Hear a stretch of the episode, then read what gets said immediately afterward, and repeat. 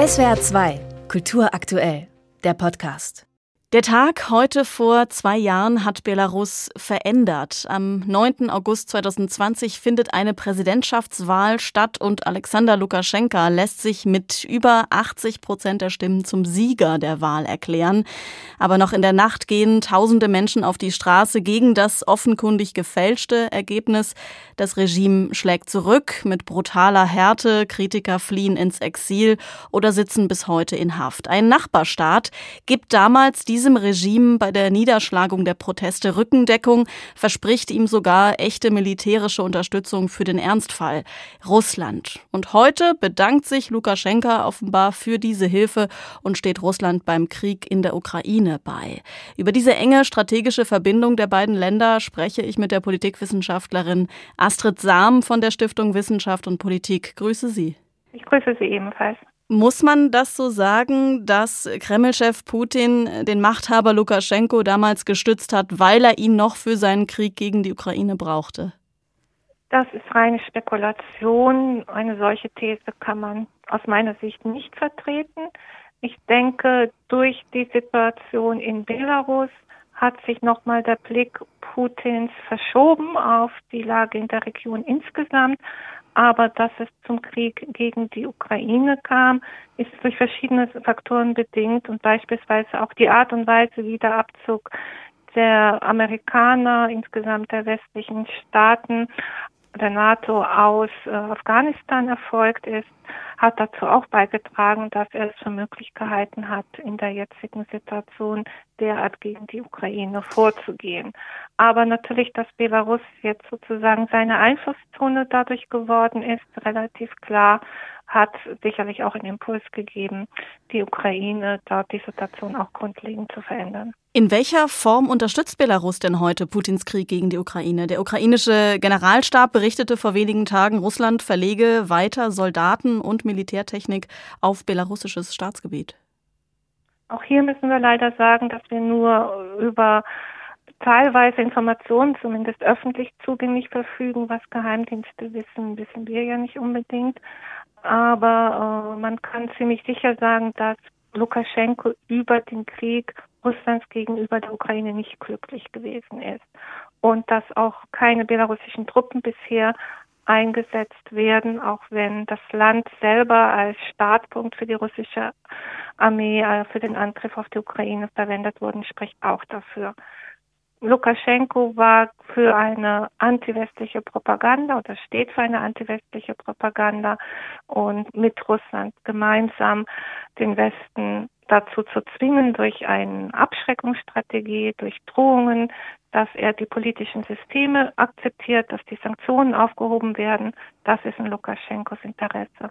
Aber der Krieg gegen die Ukraine nicht. Ja, genau. So fest scheint er ja gar nicht im Sattel zu sitzen, denn die Begeisterung für den Krieg in der Ukraine ist nun nicht gerade hoch in der Bevölkerung. Sowohl Lukaschenkas Gegner als auch seine Anhänger sind gegen diesen Krieg. Eine volle Teilnahme am Krieg könnte also sein Ende beschleunigen.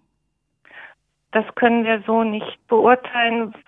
Aber es, es gibt nicht unbedingt eine anti-ukrainische Stimmung, oder? im Land? Die Situation ist etwas komplexer, weil Lukaschenko hat selber Interesse an guten Beziehungen zur Ukraine, auch aus wirtschaftlichen Gründen. Die Ukraine ist der zweitwichtigste Handelspartner von Russland und Belarus hatte immer eine positive Handelsbilanz mit Russland. Dass das wegfällt als Markt, ist für Lukaschenko ein ebenso harter Schlag wie die westlichen Sanktionen. Und die Ukraine hat sich an den westlichen Sanktionen wirtschaftlicher Art nicht beteiligt gehabt. Deswegen wäre die Ukraine auch als alternative Transportroute zu dem Transport über die litauischen Häfen, die gesperrt sind, interessant gewesen.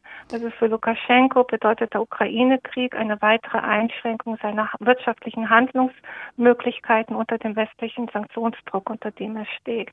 Insgesamt kann das aber sogar diese schwierige Situation, in der er im Augenblick dadurch geraten ist, sogar seine Position stärken, weil ein großer Teil der Bevölkerung auch denkt, jetzt ist die Unabhängigkeit bedroht, Russland bedroht eben auch Belarus. Und dann ist es vielleicht besser, solange Lukaschenko es zumindest schafft, die belarussischen Truppen aus dem Krieg rauszuhalten, als das kleinere Übel zu akzeptieren, als jetzt noch auf Umsturz hinzuarbeiten, vielleicht noch eine Ausdehnung des Krieges von Russland auf Belarus. Hat sich, ja, hat sich denn für die Belarusinnen und Belarussen im Land etwas verändert durch diesen Krieg? Ist die Repression der Opposition, der Regimekritiker noch strenger geworden? Auch die Kritik am Krieg, äh, an Russlands Angriff wird jetzt verfolgt und die Repressionen halten unvermindert an. Das Problem, was jetzt hinzukommt, ist, dass auch die Sympathie im Westen oder die westliche Unterstützung für Belarus die Aufmerksamkeit weniger geworden ist und damit auch nicht nur die Sanktionen zugenommen haben, sondern auch die Möglichkeiten zu reisen teilweise abnehmen. Beispielsweise die baltischen Staaten stellen keine Visa mehr aus. Das heißt sozusagen die Angst, im eigenen Land gefangen zu sein, nimmt bei einem bestimmten Teil der Bevölkerung zu für die Bevölkerung auf dem Land, die ohnehin einen relativ niedrigen Lebensstandard haben, ändert sich teilweise nicht so viel. Da kann es sogar zum Beispiel bei einigen Personengruppen eine Art Schadenfreude geben, dass es den Bessergestellten, die nach Westen orientiert sind, jetzt schlechter geht. Also das ist nicht so ganz eindeutig. Und die Anführer der Opposition sind vor allem im westlichen Ausland mittlerweile. Was lässt sich von dort aus machen? Svetlana Tichanowskaja zum Beispiel, die von vielen ja als Siegerin der Wahl vom 9. August 2020 gesehen wurde, gibt nicht auf, gibt den Kampf nicht auf. Ja, es findet jetzt gerade ein großer Kongress der Oppositionskräfte statt, wo sie ihre Strategie besprechen wollen. Aber insgesamt herrscht eine große Ratlosigkeit und auch eine relativ hoher Grad der Zerstrittenheit oder der unterschiedlichen Einschätzung, was nun zu tun sein sollte innerhalb der Opposition. Und eine klare Strategie, wie etwas zu verändern ist, gibt es leider nicht. Was auch damit zu tun hat eben, dass es keinerlei Dialogbereitschaft auf Seiten der jetzigen belarussischen Führung gibt. Dabei könnte die Opposition ja sich zunutze machen, diese Stimmung gegen den Krieg im Land. Mm, jein, weil wie ich schon beschrieben habe, ist die Stimmung gegen den Krieg oder das Unglücklichsein über den Krieg nicht gleichzusetzen damit, dass die Kritik an Lukaschenko mhm. wächst oder die Unterstützung für die Opposition wächst. Was auch viel damit zu tun hat, dass auch wenn man gegen den Krieg ist, noch die zweite Frage ist, wer ist eigentlich schuld am Krieg? Und da haben Meinungsumfragen gezeigt, dass nur ein Viertel der Bevölkerung denkt, dass Russland daran schuld ist, aber über 50 Prozent die Schuld dafür oder die Verantwortung für den Krieg bei der Ukraine, der NATO, der EU, der USA, dem Westen insgesamt sehen. Und das heißt, da die Opposition vom Westen unterstützt wird, auch mit dem Westen gleichgesetzt wird, dass sie damit nicht unbedingt ihre Unterstützungsbasis im Land ausdehnen kann. Und insgesamt gibt es das Problem, dass die Diskrepanz oder die Kommunikationslücke auch zwischen denen, die im Land sind und die, die sich abgesetzt haben, wächst. Das sagt die Politikwissenschaftlerin Astrid Sam in SWR2 am Morgen, zwei Jahre nach der Scheinwiederwahl von Alexander Lukaschenka in Belarus. Danke Ihnen fürs Gespräch, Frau Sam. Keine Ursache.